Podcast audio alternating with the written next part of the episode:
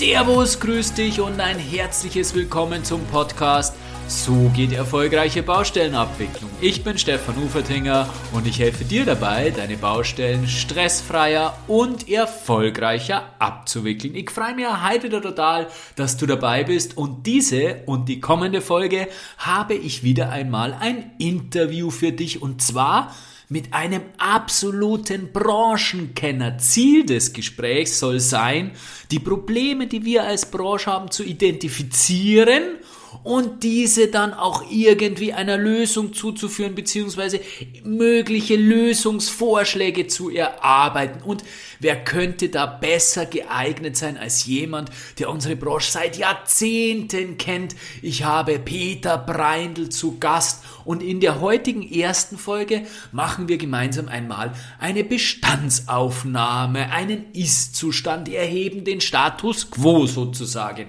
In der zweiten Folge, in zwei Wochen wie gewohnt, dann machen wir einen Blick in die Zukunft. Du kannst dich auf ein spannendes und sehr informatives Gespräch für, freuen. Ich wünsche dir viel Spaß beim Anhören.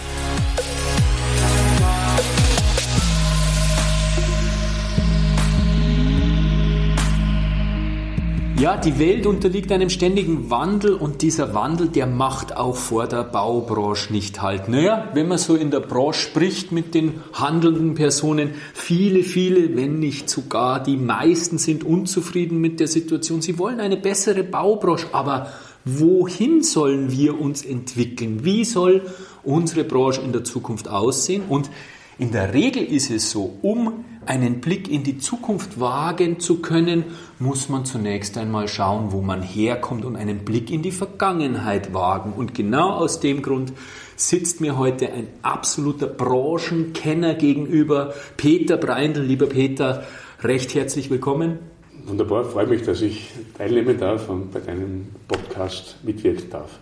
Der Peter ist ein absoluter Branchenkenner. Ich werde ihn gleich noch ein bisschen vorstellen. Und genau so jemand, der auch einen Blick für die Zukunft hat, trotzdem, dass er schon, wie wir gerade gesagt haben, schon in Rente sein könnte, haben wir im Vorgespräch gerade besprochen. Aber er hat natürlich eine wahnsinnige Erfahrung und ein wahnsinniges Branchenwissen.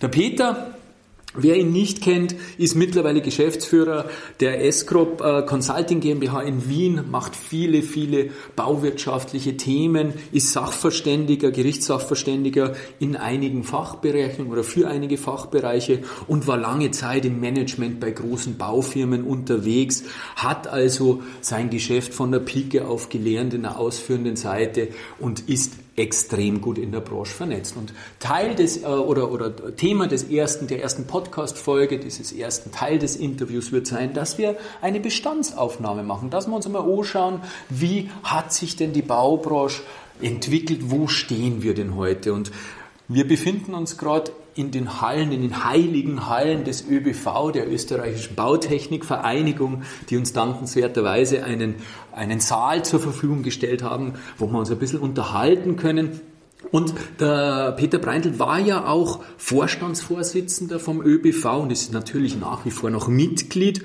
Ich darf äh, für den ÖBV immer wieder mal Seminare halten. Ich schätze den Geschäftsführer Michael Pauser sehr als Mensch, ein ganz, ganz angenehmer Kollege. Und da gleich mal erste Frage als Einstieg, lieber Peter. Wie schätzt du denn oder wie beurteilst du denn die Arbeit des ÖBV in den letzten Jahren? Also wenn ich den, äh, den ÖBV habe ich ja zumindest über einige Jahre mitgestalten dürfen und ich bin der, dem ÖBV sehr verbunden. Wenn man sich jetzt ein bisschen geschichtlich anschaut, dann sieht man schon in der Namensgebung, dass der äh, ÖBV sich aus dem äh, Betonverein, so wie er früher geheißen hat, weiterentwickelt hat in die Bautechnikvereinigung. Das ist also Nomen est Omen. Es ist also tatsächlich so, dass es ein, ein Entwicklungsschritt ist, den man, der sich da abgezeichnet hat in den letzten Jahren. Das heißt, man hat sich jetzt Weg bewegt von der Materialtechnologie, vom Beton, der immer noch ein wesentlicher Bestandteil des ÖPVs ist, hin in die ganzen Themen der Bauverfahren. Und das ist ein Entwicklungsschritt, der sehr positiv ist. Äh, insgesamt ist der ÖBV einer der aktivsten Vereine in Österreich, so wie ich es beobachte. Der ÖBV, und das ist das Asset eigentlich, ist besetzt paritätisch von der Bauindustrie natürlich, die das die den ÖBV leitet, aber gemeinsam mit den Bauherren und mit äh, Planern und mit äh, der Wissenschaft eigentlich äh, ein Dreigestirn bildet. Und das ist eigentlich der Schlüssel zu der Effektivität und zum, zum Effizienz des ÖBVs. Im Gegensatz zu den Standesvertretungen, wie es zum Beispiel die, die FIBÖ ist, äh, oder äh, die, die, die Kammer, äh, ist, haben wir hier keinen Lobbyingverein und keine Interessensvertretung, sondern ist eine neutrale Plattform. Und das ist der, der Leitgedanke. In dieser neutralen Plattform werden Dinge gemeinsam entwickelt, die also äh, miteinander abgestimmt, harmonisiert und für alle Seiten, für dieses Dreigestirn verträglich ist. Und darin sehe ich eigentlich die Effizienz des Vereins und äh, warum er auch so eine hohe Akzeptanz mittlerweile bekommen hat in Österreich, weil eben äh, diese äh, Themen gemeinschaftlich mit den Bauherren äh, erarbeitet werden und dort ein, ein, ein gemeinsamer Nenner gefunden wird für durchaus problematische Bereiche. Ähm, das heißt also, äh, es wenn man so diese Sach, die, die Sachgebiete anschaut, mit denen sich der ÖBV beschäftigt, dann haben wir mal das ganze Thema Arbeitskreise, Betonakademie, äh, dann die Organisationsplattform für Forschungsprojekte äh, bei der FFG ähm, und ähm, insgesamt ist es natürlich äh, sozusagen in drei Hauptgruppen gegliedert in das Thema Materialtechnologie, wo eben die Themen wie Spritzbeton, Faserbeton behandelt werden in Arbeitskreisen. Dann haben wir das Thema äh, die Baukonstruktion. Und wenn man da nur dran denkt, diese ganzen Regelwerke äh, wie äh, weiße Wannen, dichte Schlitzwände, all das wurde da vom ÖPV entwickelt, also in Ergänzung zu den Normen, die also dann jetzt eigentlich den Stand der Technik widerspiegeln. Also das, was da in den Richtlinien und Merkblättern steht, widerspiegelt in Österreich den Stand der Technik. Und wenn ich als Sachverständiger irgendein ein Thema, das nicht klar reguliert ist, beantworten muss, dann greife ich auf diese Dinge zu und habe das ein, ein State of Art damit definiert. Also das ist einmal ein nächster Punkt. Und äh, die Highlights natürlich, die sich in den letzten Jahren ergeben haben, sind diese Dinge wie äh, Merkblätter, kooperative Projektabwicklung, ein Quantensprung im Denken eigentlich, äh, wie man Baustelle nicht kontroversiell, sondern miteinander möglichst gedeihlich abwickeln sollte. Wenn man weiter denkt an diese äh, äh, Merkblatt alternative Vertragsmodelle, auch wieder der nächste äh, wirklich Denkanstoß und äh, sozusagen Wegbereiter für kooperatives Handeln auf der Baustelle. Äh, dann Lean als, neues Thema, äh, natürlich etwas, was mir ganz wichtig ist. Also Lean, Arbeitsvorbereitung, das ist ja eigentlich sehr, sehr verwandt, ist nur der moderne Begriff dafür. Also das wird behandelt oder jetzt ganz aktuell, wo es um Geld geht, äh, nämlich um Vergütungen, wie zum Beispiel Covid-19, der Leitfaden, der regelt, dass man eben nicht zu Gerichtsstreiten geht, sondern eigentlich eine, einen, eben einen Leitfaden hat, um, um diese Spannungen und, und Vergütungsthemen zu erledigen. Oder jetzt ganz aktuell, was noch, aktueller, noch aktueller mit der ganzen Ukraine-Krise und, und den Stoffpreisen und Materialengpässen. Es ist dieses Thema Leitfaden, Preisveränderungen. Also das sind, das ist, da ist man live dabei. Der, mhm. der Verein ist nicht, äh, Gott sei Dank, nicht äh, äh, retrospektiv, sondern der ist aktiv. Der gestaltet, der, der gestaltet und gestaltet gemeinsam eben in diesem Denkmodell miteinander Bauherr, äh, Industrie und, äh, und, und äh, Wissenschaft. So das würde ich sagen. Äh, ich bin stolz auf das, was der ÖPV da jetzt macht und ich glaube, es ist gut für die heimische Bauindustrie. Also ein ganz wichtiger Player in der heimischen Bauindustrie, der alle mit vereint. Und du hast es jetzt gerade angesprochen mit äh, den Themen, die er auch angreift, immer Lösungen bieten will und, und unterstützen will, auch eben gerade bei den Preisthemen. Und das ist gleich der nächste, die nächste Frage. Man, dieser Preisdruck, den wir in der Baubranche haben, der ist natürlich enorm und der führt natürlich auch zu den dementsprechenden Folgewirkungen. Meiner Beobachtung nach wird es zunehmend schwerer für kleine und mittelständische Unternehmen, diesem Preisdruck standzuhalten. Es schaut zumindest so aus, entweder du bist ein Big Player oder du bist ganz, ganz klein, aber das, was dazwischen ist, das, für die wird es zunehmend schwieriger. Täuscht diese Beobachtung du als jemand, der sich lang in der Industrie bewegt hat? Siehst du das ähnlich oder ähm, hast du da andere Einschätzung? Ich glaube, man muss einmal sagen, was ist denn ein Big Player? Äh, ein Big Player in Österreich ist was anderes wie ein Big Player international. Aber ähm, ich würde mal sagen, wenn man so versucht einmal zu definieren, dann äh, ist es äh, ein Big Player in der Größenordnung von äh, Jahresumsatz von einer Milliarde aufwärts, äh, würde ich einmal schon zu den Big Playern zählen. Und als zweites vielleicht Kriterium ist, äh, dass er im Ausland auch tätig ist. das heißt also, der heimische Markt ist den Big Playern schon zu klein. die gehen nach außen mit ihrem Know-how nach außen. Das würde mal als Big Player bezeichnen. Jetzt sieht man natürlich eines, äh, und vielleicht, ich versuche es mal indirekt zu beantworten, die, äh, die, die öffentlichen Bauherren sind also sehr bestrebt, nicht nur die Big Player zu, zu, zum Zug kommen zu lassen, sondern das wirklich runterzubrechen, auch in den Losgrößen, so dass mittelständische Unternehmungen diese, diese Baulose auch machen können. Also da wird versucht, auch ähm, dagegen zu wirken, dass nicht nur die Großen überleben, sondern dass man also wirklich auch versucht, den Mittelstand nicht untergehen zu lassen.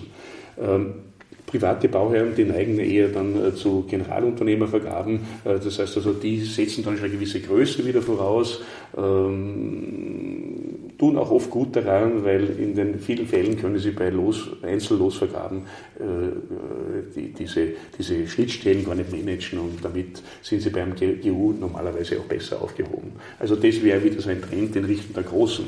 Aber insgesamt äh, muss man schon feststellen, äh, dass äh, die, durch die Übernahmen und Insolvenzen der letzten Jahre es zu einer Marktkonzentration gekommen ist. Also das ist schon ganz klar auch in Österreich erkennbar, äh, so dass man also der Mittelstand etwas ausgedünnt wird. Wobei ich aber sage, ähm, der Preisdruck ist es nicht. Äh, ich, also ich bin da vielleicht ein bisschen ketzerisch unterwegs, aber wenn ich jetzt mir überlege, was bestimmt einen Preis am Bau, das ist überall äh, ein Wechselspiel zwischen Angebot und Nachfrage.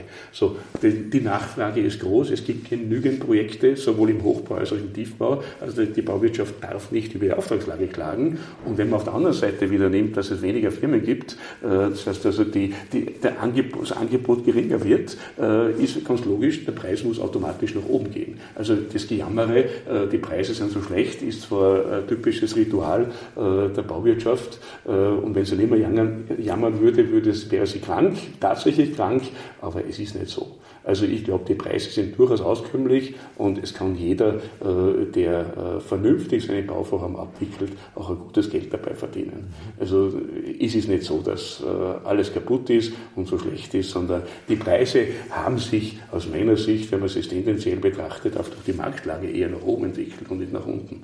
Also natürlich da, ein Leistungsdruck ist da, aber äh, würde mal sagen, das ist nicht unbedingt der, der Motor oder der Treiber für das Ausdünnen des Mittelstands. Trotzdem ist es so, dass äh, auf der ausführenden Seite der Druck für die handelnden Personen doch relativ groß ist. Ob der Preisdruck jetzt das Maßgebende ist, aber der wird schon noch von anderen Faktoren auch äh, verschärft, wenn man sich anschaut, was an Bürokratismus in den letzten Jahren auf auch auf uns auf der Überseite, auf der, auf der AG-Seite, aber natürlich auch auf der Unternehmerseite, auf der ausführenden Seite zusätzlich gekommen ist.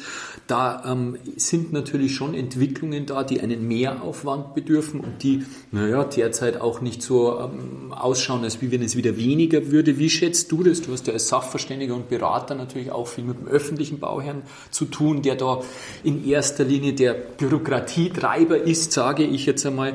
Wie siehst du du die Situation jetzt und vor allem retrospektiv, wie war denn das früher? Wenn ich es jetzt retrospektiv betrachte, äh, dann haben äh, verschiedenste digitale Medien geholfen, dass es eigentlich leichter wird. Also werden sollte. Äh, naja, also wenn ich jetzt einmal ganz einfach an eine Abrechnung denke, äh, die, die hat sich eher vereinfacht. Ich habe also Tools, mit denen ich also, äh, die ich füttere, äh, mit denen, äh, das ist nicht unbedingt das mehr Bürokratismus. Das ist aus meiner Sicht sogar etwas vereinfachend. Aber was natürlich jetzt äh, schon massiv beiträgt zu einer Bürokratisierung ist, ähm, äh, wir haben, ähm, äh, es, es, wird einfach mehr geschrieben. Es gibt, also die, die Baustellen gehören stärker dokumentiert. Äh, es gibt also einen erhöhten Anfall von Schriftverkehr. Das kann man also durchaus feststellen. Also für mich ist eigentlich das gute Abwickeln einer Baustelle ist immer gekennzeichnet dadurch, dass möglichst wenig Schriftverkehr ist. Sobald es anfängt zu, mit, mit Schrifteln hin und her, wird es eh schon kritisch, weil damit belauert man sich, dann versucht man zu punkten.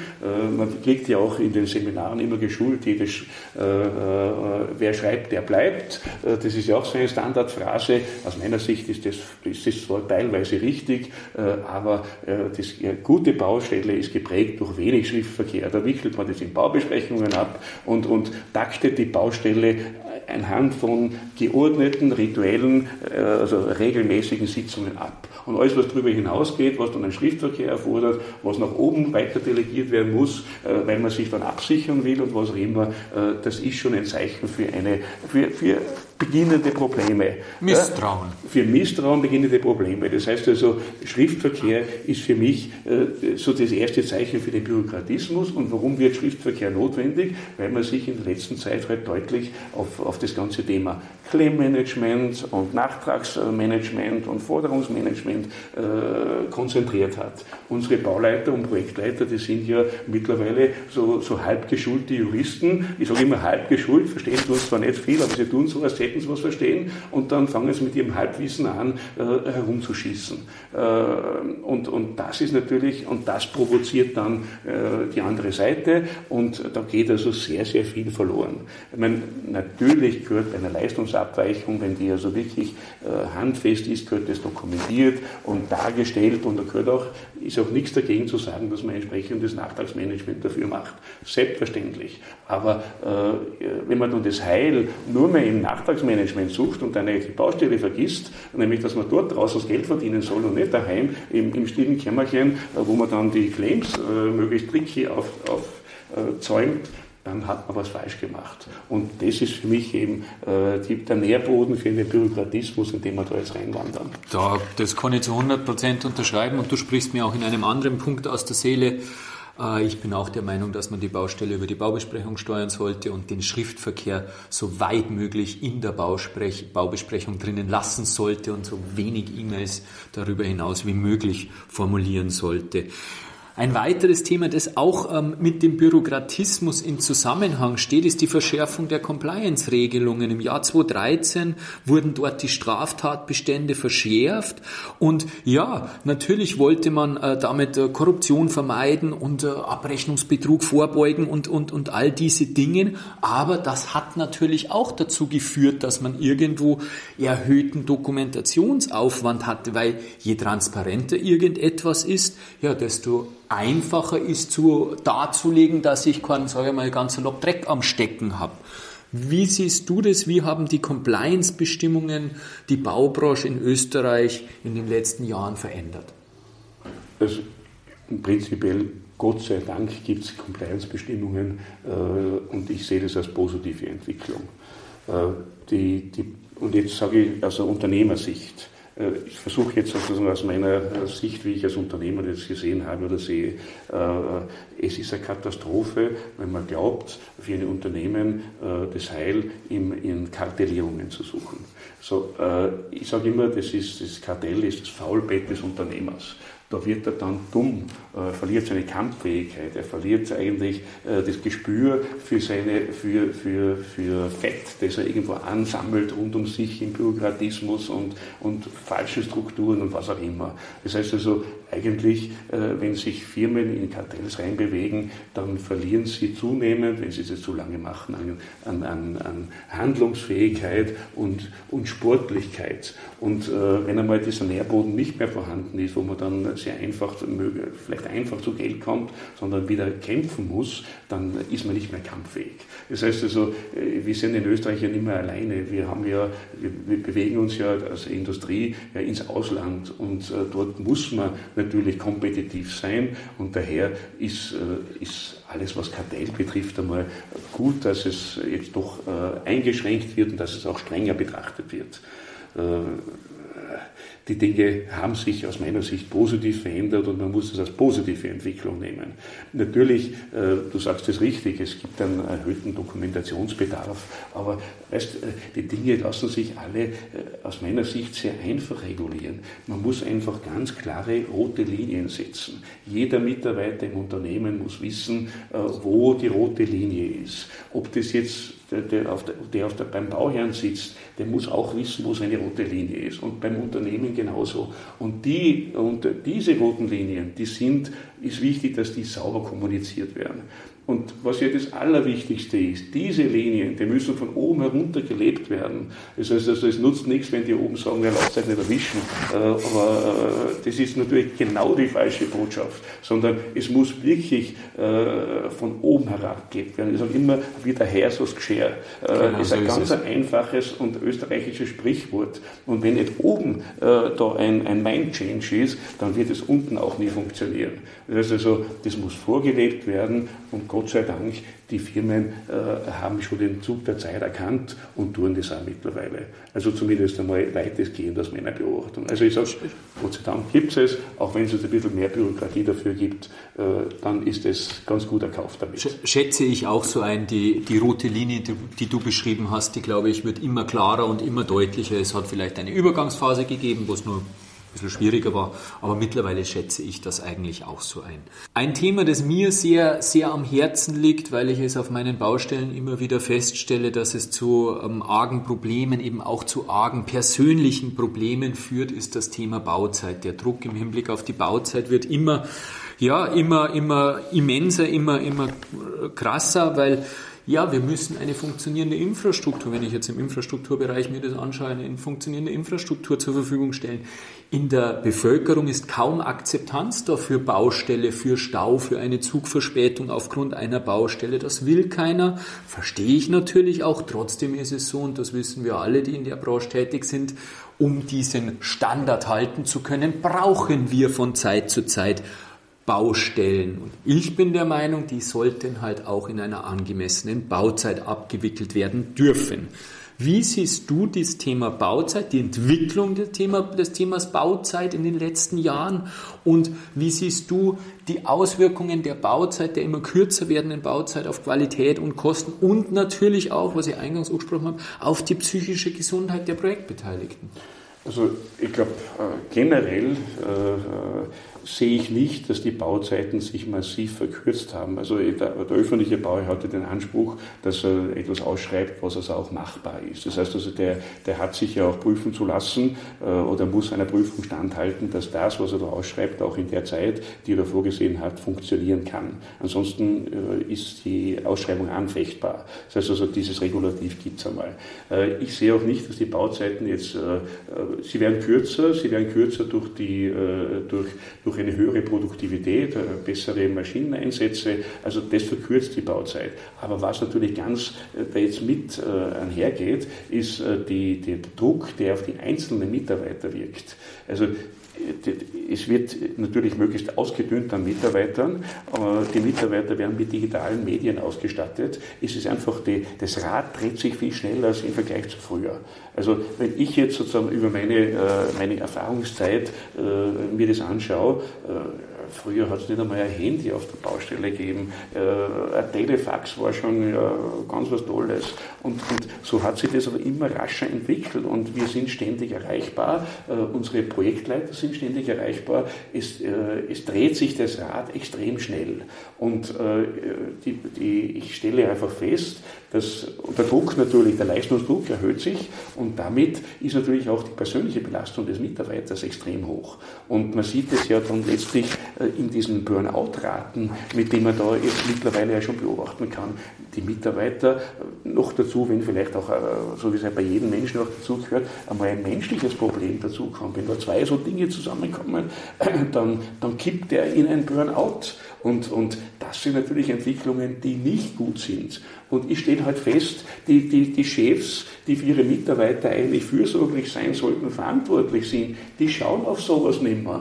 Äh, die erkennen ja nicht einmal, wenn der knapp vor dem Burnout steht. Ich habe solche Fälle erlebt, äh, da, da habe ich mich gewundert, die Signale waren schon, der hat Signale von sich gegeben, die jeder normalerweise erkennen muss. Und die, die, die Chefs haben immer noch auf den eingeprügelt und Druck ausgeübt. Mehr, noch mehr, noch und, mehr. und äh, die Katastrophe für solche Leute ist ja, die sind ja hinterher nicht mehr voll einsatzfähig. Der hat ja nur mehr 60, 70 Prozent seiner Leistungsfähigkeit. Und das sehe ich als problematisch. Und da sieht man halt auch, dass die, die, die Qualität der Mitarbeiterführung, ja, die gehört geschult. Man muss, äh, man hat für den Mitarbeiter eine Verantwortung. Man muss sehen, wenn er Signale setzt. Und das fehlt mir. Also äh, ich sehe weniger die, die, die, die Schnelligkeit der Baustelle, aber ich sehe einfach, dass die Leute persönlich unter extrem hohem Druck stehen, Leistungsdruck, Zeit, äh, Zeitdruck, der einfach durch die Menge der Arbeit sich ergibt und dann die fehlende Betreuung in Richtung äh, ja, Prävention, äh, bevor jemand dann wirklich wegkippt. Das sehe ich als echtes Problem und da haben die Firmen Nachholbedarf aus meiner Sicht, sowohl auf Bauherrenseite als auch auf der Firmenseite. Kann ich bestätigen, ja. Ich bin der Ansicht, dass die Zeit, die du für eine gute Ausschreibung bei einem Bauprojekt investierst, dir in der Ausführung doppelt bis dreifach zurückbezahlt wird. Ja, wenn wir über enge Bauzeiten sprechen, du bist der Ansicht, dass die Bauzeiten nicht enger geworden sind. Ich beobachte das schon auf meinen Baustellen. Aber wenn wir über enge Bauzeiten sprechen, müssen wir auch über eine gute Arbeitsvorbereitung sprechen, weil ich glaube, da sind wir uns ziemlich einig, dass die Arbeitsvorbereitung der Schlüssel zum Projekterfolg ist. Beim Auftraggeber ist die Arbeitsvorbereitung die Ausschreibungserstellung oder die Planung im weitesten Sinne. Beim ausführenden Unternehmen ist es die klassische Arbeitsvorbereitung, für die meiner Beobachtung nach mittlerweile kaum mehr die Zeit übrig bleibt. Wahrscheinlich auch aufgrund des von dir bereits angesprochenen Kapazitätenmangels, Mitarbeitermangels. Wie beurteilst du die Qualität, auch wieder retrospektiv aus deiner Erfahrung heraus, die Qualität der Arbeitsvorbereitung mittlerweile und wie war sie früher? Also als persönliche Erfahrung habe ich einmal gehabt, wie ich als, als Realpraktikant beim Kraftwerk Kütei äh, die, äh, dieses 100 Meter tiefe Schachtbauwerk mitverfolgen habe können. Äh, da war ich Praktikant dort, man hat mir erzählt, wie das abgewickelt wird und da habe ich gesehen, wie also minutiös das runtergetaktet war. Also das war bewundernswert. Also dort hat man noch wirklich in die Arbeitsvorbereitung Zeit investiert und Geld investiert. Da hat es auch Leute gegeben, die waren hochkompetent zu dem Thema und haben also vor zig, zig Jahren schon eigentlich Sachen gemacht, die man jetzt gar nicht besser machen könnte dann ist dieses Thema zunehmend verwässert worden. Man hat die Statikabteilungen ausgelagert aus den Firmen, man hat die Arbeitsvorbereitungen outgesourced, äh, beziehungsweise überhaupt kein Werk mehr draufgelegt. Man hat äh, die Claim-Manager erzogen, äh, diese, äh, diese, diese Halbjuristen, die da herumlaufen auf den Baustellen und, und äh, die sind vollkommen falsch gepolt worden. Das heißt also, das Denken auf der Baustelle äh, ist in die falsche Richtung gelenkt worden. Aus, auf der Baustelle Stelle verdient man Geld mit Produktivität. Ich muss jeden Tag nachdenken, wie kann ich meine Produktivität erhöhen. Claim-Management gehört dazu, wenn es eine Abweichung gibt, aber nicht das Heil im Claimen suchen bei irgendwelchen Vertragsverzwickungen, äh, die man vielleicht geortet hat, sondern Geld wird durch Schnelligkeit, Produktivität, Arbeitsvorbereitung auf der Baustelle verdient. Und das ist das Credo. Das sehen die Firmen leider Gottes äh, jetzt vielleicht zunehmend. Und wenn man jetzt den Begriff des Lean-Managements nimmt, das ist ja nichts anderes als wie der moderne Begriff für Arbeitsvorbereitung.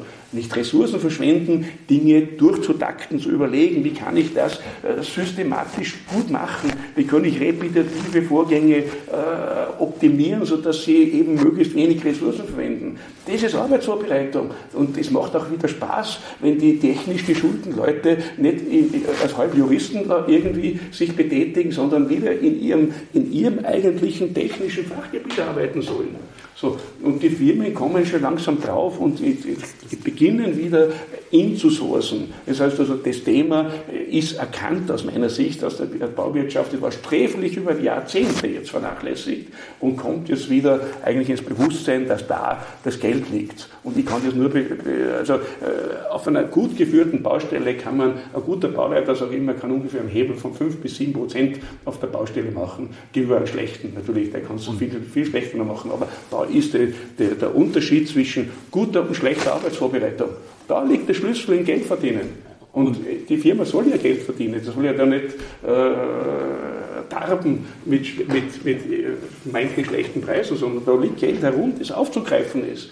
Daher Arbeitsvorbereitung hochwichtig und, und nur zu betonen. Und der Prozentsatz, den du gerade genannt hast, ist ja bei den Beträgen, die wir, mit denen wir agieren, das sind ja Unsummen an Geld. Also absolut. Und ähm, ich hoffe auch, dass es wieder in diese Richtung geht. Früher hat man sich da mehr Zeit genommen, wobei es natürlich auch Personalbedarf, um Arbeitsvorbereitung zu betreiben, weil ich denke auch, warum es irgendwo ähm, ja, ähm, in Vergessenheit geraten ist, ist genau dieser Kosten- und ähm, Zeitdruck, weil man gesagt hat, man hat keine Zeit und der Bauleiter ist von der nächsten Baustelle oder von der ersten Baustelle direkt auf die nächste gegangen und die Prognosen, wenn man die demografische Entwicklung ansieht, die Prognosen sind ja ähm, sehr, sehr duster, wenn man sich das mal äh, anschaut. Wir werden, wir sind schon in einem Fachkräftemangel und wir werden noch in einen größeren Fachkräftemangel rutschen, inwieweit die Digitalisierung das wieder ausgleichen kann, sei dahingestellt dahingestellt, das wird man sehen, aber ich denke, dass es eine Übergangsphase in den nächsten 15 Jahre geben wird,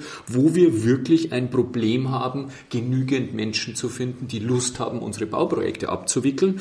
Und ich glaube auch, dass das damit zu tun hat, dass unsere Branche nicht wahnsinnig attraktiv ist und, und nicht in der öffentlichen Wahrnehmung so attraktiv oder so, so, so, so, so, ähm, ähm, ja, so, so, so attraktiv eben dasteht. Also wie siehst du das mit dem Fachkräftemangel? Wie wird er sich entwickeln? Oder wo stehen wir derzeit?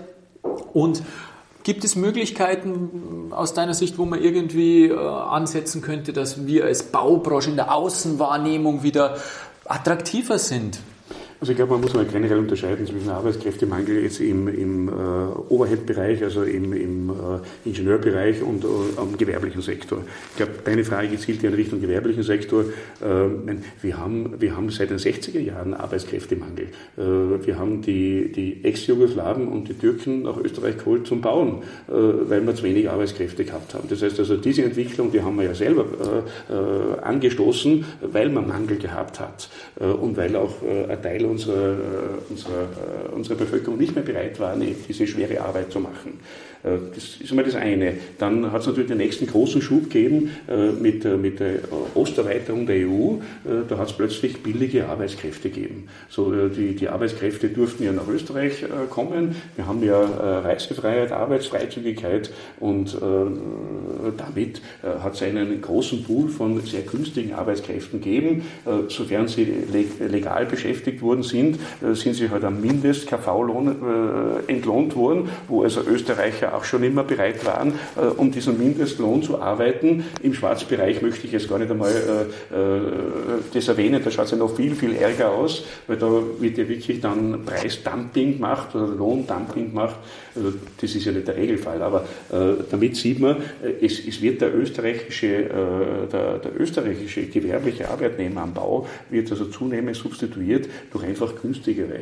Und das ist aber eine Entwicklung, die natürlich so lange jetzt mal gehen wird, äh, bis ungefähr ein gleiches Lohnniveau von, von, von Zentraleuropa mit Osteuropa äh, vorhanden sein wird. Äh, wo ich aber ähm, äh, einen Denkansatz sehe, äh, ich, ich schaue mir immer diese Arbeiter bei uns an. Und wenn ich gerade diese besonderen Verschleißbereiche nehme, wie Tunnelbau, Spezialtiefbau, die also wirklich richtig, an, richtig beansprucht werden, die also belastet werden durch einfach ihre Umgebung, in der sie arbeiten müssen, dann tut mir jeder von diesen Leuten leid, wenn er älter als wie 55 ist. Die Leute sind nicht mehr in der Lage, ihre Leistung zu bringen. Die werden, äh, die, die, die werden unfallsgefährdet auf die Baustellen rausgeschickt. Das ist ungerecht, was wir mit den Leuten machen. Und ich rede, also ich habe ja früher schon immer äh, im Unternehmen mit unseren Gewerkschaftern geredet, haben gesagt, eigentlich gehört für den Bau ein Lebensarbeitszeitmodell. Wir schicken die Leute rein, zahlen, machen jede Menge Überstunden. Die, tun sie auch gern, die Leute.